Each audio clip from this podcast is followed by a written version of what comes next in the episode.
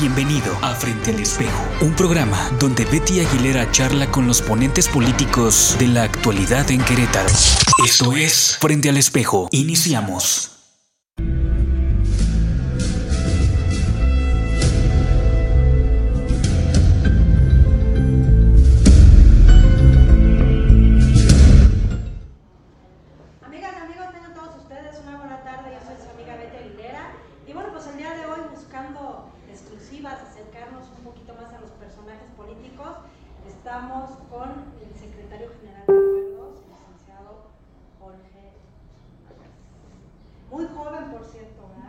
Jorge, gracias por recibirnos. Sabemos que traes una agenda apretadísima, que aquí en la Ciudad de México el, pre- el tiempo siempre apremia, ¿no? Sí, pues este, yo viví y crecí toda mi vida en Zacatecas, entonces sé lo que es poder hacer 12 cosas en un día y que si te alcanza el tiempo, aquí este, el tráfico que nosotros mismos hemos creado condiciona más, pero bueno, estamos con mucho gusto de platicar con la eh, audiencia de Querétaro que escucha este programa, que lo ve, que lo sigue a ustedes y efectivamente bienvenidos a Movimiento Ya estamos estrenando eh, una nueva adecuación que le hicimos a la sede para que fuera más funcional, más amigable con el medio ambiente y bueno, Sí. son de los primeros invitados que nos honran con su presencia. Oye, me encanta mucho la publicidad, la promoción que tienen ustedes aquí pintada afuera. Ni fifís ni chayos. Qué excelente evento. Así es, pues yo creo que una de las cosas que está a prueba en el país y en el mundo es eh, todo el tema de la identidad. Eh, los mexicanos, yo creo que fuimos a una elección en la que la inmensa mayoría de los mexicanos se sintió muy contenta del resultado electoral. Este, fue un triunfo avasallante en el que nosotros competimos apoyando otra candidatura, pero que reconocemos que este triunfo fue absoluto y avasallante.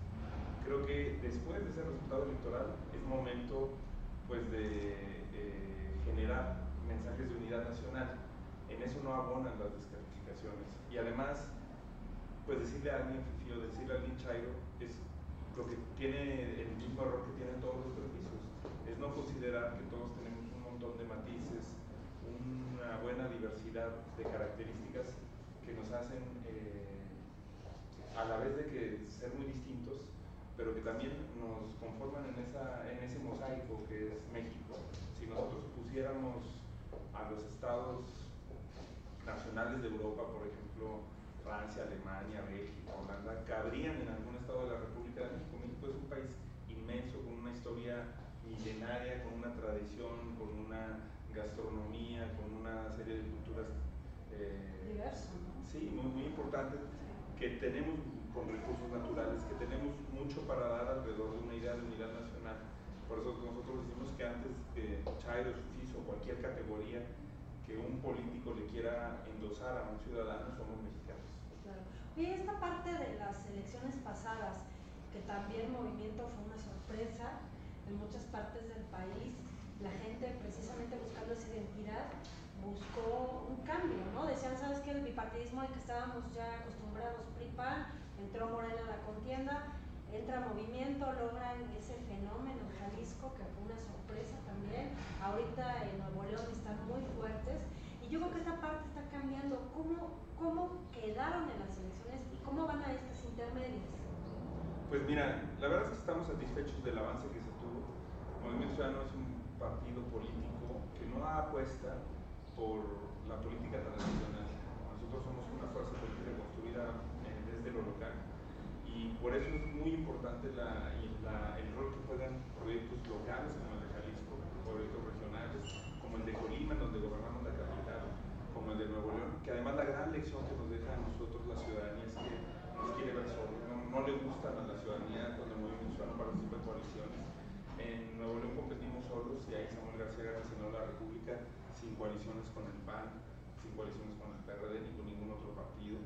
Que en Jalisco Enrique Alfaro compite solo y ahí gana la gubernatura de esa manera. En Colima Locho Morán gana la gubernatura. Nosotros nos queda esa gran lección, vamos a seguir compitiendo en esa vía, diferenciándonos de los partidos que le fallaron a México en el pasado y de quienes llegaron con una altísima expectativa, pero que no están acompañando ese discurso con resultados y con hechos. Y tenemos una buena perspectiva de crecimiento también en proyectos regionales. A nivel nacional, por supuesto, pero en el Estado de México, donde ya se integra el senador Juan Cepeda, que es un actor político fundamental, en Sonora, en Chihuahua, donde tenemos proyectos regionales, en Campeche.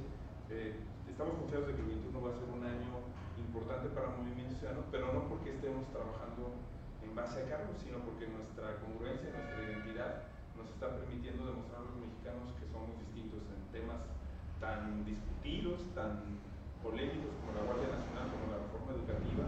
Hemos acompañado al gobierno contribuyendo con sensatez y con nuestras propias propuestas y reivindicando nuestras causas. Y en otros temas que nos parecen importantes hemos exigido permanentemente que se cumplan los compromisos de campaña, como darle reversa al gasolinazo, como eh, reducir o prácticamente desaparecer el financiamiento público a los partidos políticos. Oye. El movimiento ciudadano se caracteriza por la combinación de experiencia y juventud. Tú eres un niño terremoto por el año en que naciste, en 1985, pero también tienes la fortuna, yo lo llamo fortuna, de tener a tu lado a uno de los hombres con una sabiduría impresionante que es Dante Delgado en política. Esa simbiosis es la que está llamando la atención grandemente entre los ciudadanos comunes. Pues yo coincido contigo, este, estamos, por ejemplo, Luis Donaldo Colosio, que es de mi edad, está Samuel García, Verónica Delgadillo, los cuatro tenemos menos de, 35 años o en, en, ese rango de edad. Está una generación intermedia que creo muy importante, que es a la que pertenece el senador Clemente Castañeda, que es el coordinador nacional, Enrique Alfaro, que es gobernador de Jalisco, otra serie de actores que están en la onda de los 45 años, digamos, y hay gente con muchísima experiencia, además de Dante Delgado, yo mencionaría destacadamente, por ejemplo, a Patricia Mercado, senadora de la República, fue candidata presidencial, secretaria de gobierno de la ciudad, una de las activistas más reconocidas en el país, y Que además de haber sido gobernador de Veracruz, de haber ocupado puestos en el gabinete federal, creo que la mayor virtud que ha tenido es renovarse a mí me sorprendió eh, enterarme eh, antes de ingresar a Movimiento que era una fuerza política que estaba apostando, por ejemplo, las redes sociales. Tú tienes un dirigente de 68 años formado con Fernando Solana, con Fernando Gutiérrez Barrios, con, esos, con Jesús Reyes Errores, con esa generación de mexicanos que conformaron el Estado, que tenían una visión de Estado y que tiene este propósito de actualización y además como ustedes dicen le abre la puerta a los jóvenes. Oye, esa parte también, cuando ustedes empiezan a ver eh, tiradores, prospectos para las candidaturas, ¿qué es lo que buscan?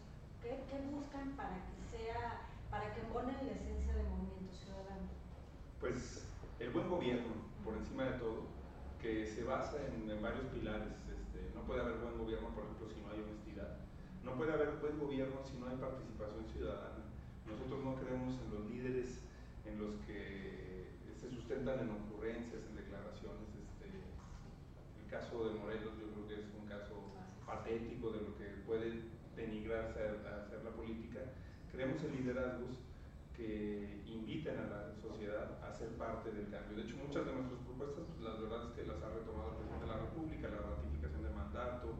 Este, nosotros en Tlajumulco llevamos prácticamente una década gobernando con un método de participación ciudadana de buenos gobiernos que nos fortalecimiento de espacios públicos, prevención como una dinámica eh, de transformación social que nos permite enfrentar los problemas de la sociedad desde otra perspectiva y por supuesto los presupuestos participativos.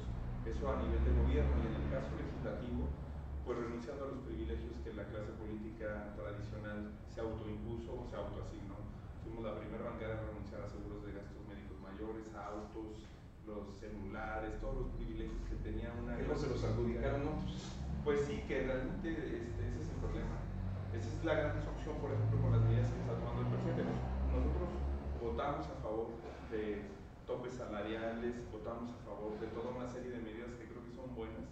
Eh, lamentablemente, el problema de la corrupción es que tú, si le quitas privilegios a unos, no, se los, no es para dárselos a otros, como vimos hoy con el tema de Yale, por ejemplo este, que sale en la lista de privilegiados del sistema fiscal.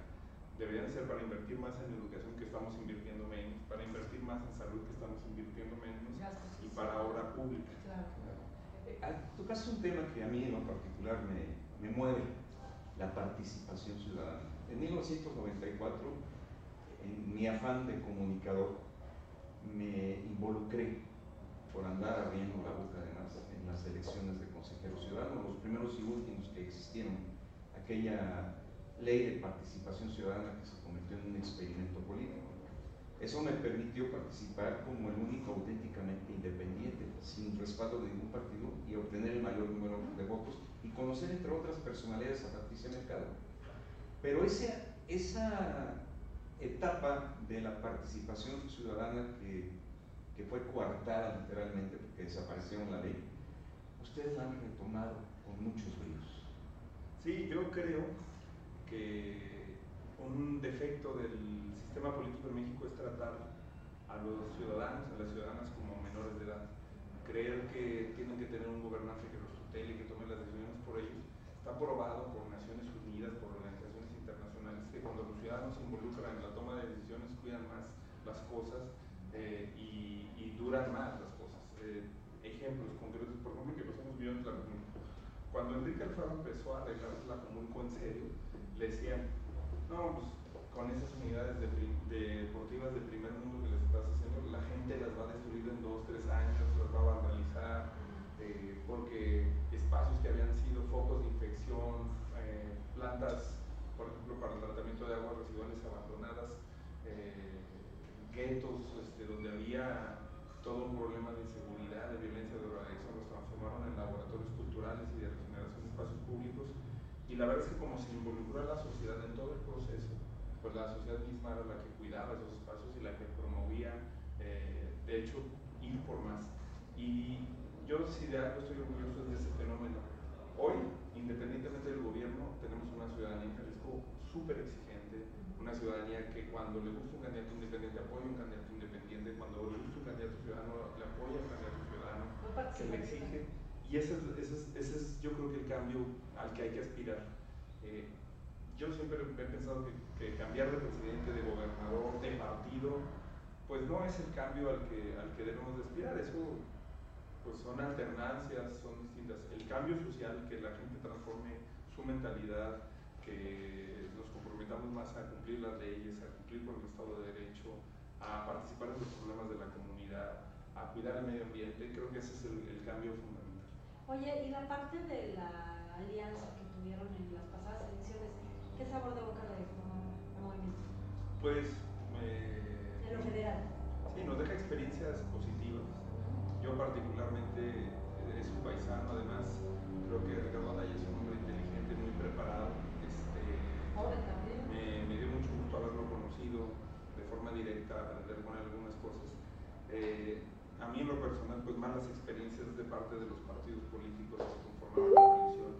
A veces este, no aprenden, digamos, justamente a privilegiar este tema ciudadano. Ahorita que ustedes decían, es que, que buscan en un candidato, pues que, que la sociedad lo respalde que tenga dinámicas de participación. Yo fui muy crítico, por ejemplo, de que el gobernador de Veracruz pusiera a su hijo de candidato a gobernador, el gobernador de Morelos pusiera a su hijastro de candidato a gobernador. Pues cómo la sociedad va a acompañar ese tipo de decisiones y a veces los partidos eh, son de, consienten demasiado los excesos de, de, los políticos que lo, que lo conforman.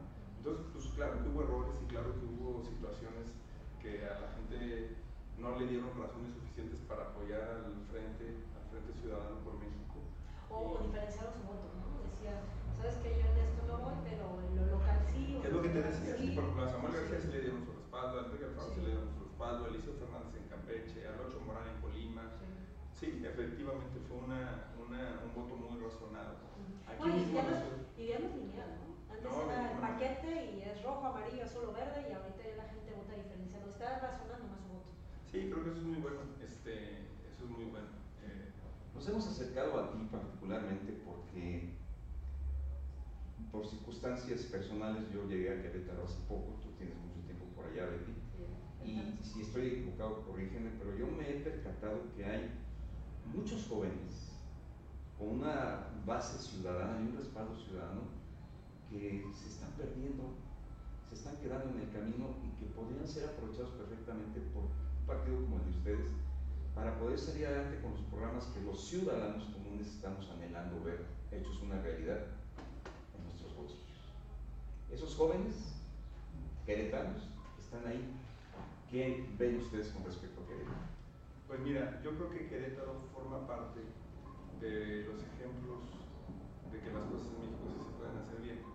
Lamentablemente el contexto regional y social hoy le presenta a Querétaro dificultades que antes no tenía en materia de seguridad económica, desarrollo económico, pero junto con Aguascalientes, junto con Yucatán, junto con algunas otras entidades, son entidades que han hecho las cosas bien. Querétaro, por ejemplo, es de esos estados en donde uno sí podría encontrar buenos gobiernos, incluso del río del PAN, buenos gobiernos, este, también malos, pero en general uno podría encontrar buenas experiencias porque la sociedad ha puesto sus intereses por encima de las diferencias partidistas justamente porque se han organizado. Ah, hace unos días estuve en un festival documental y toda la parte que ha habido en regeneración cultural del espacio público, la recuperación de la ciudad de Querétaro, el centro, la efervescencia de jóvenes que hay, creo que esta idea de que el Bajío de México o el corredor centro-occidente era conservador ya no está. Los jóvenes están muy echados para adelante, poniendo negocios, emprendiendo, teniendo ideas, acompañando ya son muy locales también. Muchos estudiantes de Querétaro salen al extranjero a capacitarse, regresan, reciben a mucha gente del extranjero este, que ha conformado una nueva sociedad. Y yo creo que Querétaro está listo para una evolución, eh, por así decirlo, para ir a las grandes ligas y que tiene que cuidar lo que ha hecho bien frente a decisiones que eh, irremediablemente le afectan. A México le ha sentado muy mal una serie de decisiones como la del aeropuerto de Texcoco, la refinería, de proyectos económicos que dan malas señales al mundo. Mientras podríamos produciendo aviones, digamos, fortaleciendo ese proyecto aeronáutico, estamos pensando en carbón. Este, estamos con, con, una visión de hace 70 años, 80 años, cuando había este, estados como Aguascalientes, Querétaro, una parte de Guanajuato, viendo hacia el eh, mundo del siglo XXI Creo que Querétaro se tiene que defender en esa eh, situación. Creo que también eh, en Querétaro hay un, una serie de hartazgos hacia las divisiones internas de los partidos. Este, Movimiento Ciudadano debe de ahí de convocar a jóvenes como lo hicimos en Nuevo León, como lo hicimos en otras entidades en Jalisco mismo, a que tomen la estafeta. Yo estoy de acuerdo contigo, hay muchos buenos perfiles este, y luego por andar reviviendo los mismos de siempre, este, no se les da la oportunidad, sin, como tú decías, este, desacreditar a quien tiene experiencia. El proyecto de Nuevo León no lo hubiéramos podido construir sin una figura honesta, decente, sensata como Fernando Elizondo, pero también dándole la oportunidad a un joven como Samuel García, que hoy es muy conocido, pero que hace siete años, con, no, a mí me tocó invitar para candidato a diputado local, tenía muchas ganas, tenía mucho ánimo, tenía eh, toda la convicción y toda la decisión de hacerlo y lo hizo. Y nosotros hemos dado una y otra vez oportunidades a este tipo de perfiles en Sonora, en, Tamaulipas. Acaba de eh, tomar protesta una diputada local joven, espléndida, en Nayarit acaba de tener, tomar protesta también hace un par de años, que ha hecho un gran papel, Julieta que es diputada local joven, con un gran desempeño. Estamos apostando a estos proyectos y Querétaro no debe de ser la excepción. Hay, como tú dices, toda una clase emprendedora, académica, formada, que creo que no termina de entrar en los espacios de decisión, porque las mismas familias este, de siempre y las mismas situaciones los llevan. El movimiento ciudadano tiene que ir a abrir esas puertas para la sociedad eh, queretana. Oye, y ahorita en las elecciones del 19, las pasadas elecciones, ¿los resultados fueron los que ustedes tenían proyectados? Porque en algunos lugares en lo federal fueron en coalición, en lo local fueron solos. ¿Fue realmente lo que ustedes esperaban? ¿Fue mejor? Porque ahorita ya vienen elecciones en el 21, viene el cambio de gobierno de Estado, todas eh, las diputaciones locales, federales, viene el cambio, ¿no? Ayuntamientos que están por segunda ocasión ya se van, y es también una oportunidad, un nicho de oportunidad para el movimiento. Entonces, ¿ustedes cómo ven los resultados y hacia dónde van ahorita en el 21? Pues bien, más o menos recuerdo lo esperado en el 18, en el 19, por ejemplo, también, aunque evidentemente pues sigue habiendo a nivel local un manejo deshonesto de la política eh, por parte de actores. Eh, en este caso, por ejemplo, la elección de Puebla, que fueron Baja California y Puebla las dos renovaciones de gubernatura del 2019. Nosotros ganamos con Enrique Cárdenas 2 a 1 toda la zona metropolitana, toda la ciudad, todo el voto consciente, y en donde ellos tienen más margen porque no hay representantes de casilla, porque hay este, toda una serie de formas de coacción que es la sierra, que es toda la parte rural, pues le ganan 10 a 1 a nuestro candidato. Imagínate cómo, cómo, cómo va a ser posible que ganemos una elección 2 a 1 en toda la zona metropolitana que por arte de magia la perdamos 10 a 1 en, la parte rural. Este, es, es, evidente que están haciendo eh, todavía prácticas del viejo régimen, pero por supuesto que eh, para nosotros fue un gran desempeño y una victoria moral del desempeño de Enrique Cárdenas en un momento muy adverso, en un momento en el que parecía que, que eran imbatibles. Entonces estamos contentos planeando, como te decía, local y regionalmente, pero además también tratándole de hablar a públicos que normalmente la política y los partidos políticos no hablan. Y que fuera quienes les hablaron ahorita, el gobierno federal, se fue sobre ese, sobre ese nicho. Pues vamos a seguirte la huella, particularmente a ti y a todos los jóvenes que están en Momento Ciudadano, sin dejar, desde luego, de soslayar la experiencia de un Dante Delgado, por ejemplo, sin dejar de tomar en cuenta eh, ese ímpetu que trae un Samuel García en Nuevo León, o, o, esa esperanza que muchos tienen de un Luis Donaldo Colosio. Créeme que Movimiento Ciudadano, para quienes estamos inmersos en la comunicación, resulta una interesante opción. Muchísimas gracias. Les agradezco enormemente. Eh, gracias. ¿Ustedes? ¿Dónde te podemos encontrar? Álvarez Maínez, en todos lados así me, me encuentran. Este, mis dos apellidos. Perfecto. Perfecto, pues amigas y amigos, hemos llegado al final de una emisión más de su programa y nos vemos en la próxima. Y yo soy Carlos Hernández Valdés, amigo. Esto fue la charla entre los ponentes políticos más, más activos, activos en la actualidad, frente al espejo. Frente al espejo. Hasta la próxima. Radio 11. Radio 11. Punto MX. Transmite. De Querétaro para el mundo. Vía internet. Llegamos hasta donde tú estás. Radio 11. Estudios y oficinas. Desde Vicente Guerrero, número 41. Centro Histórico Querétaro, Querétaro. Querétaro. Somos Radio 11. Radio 11.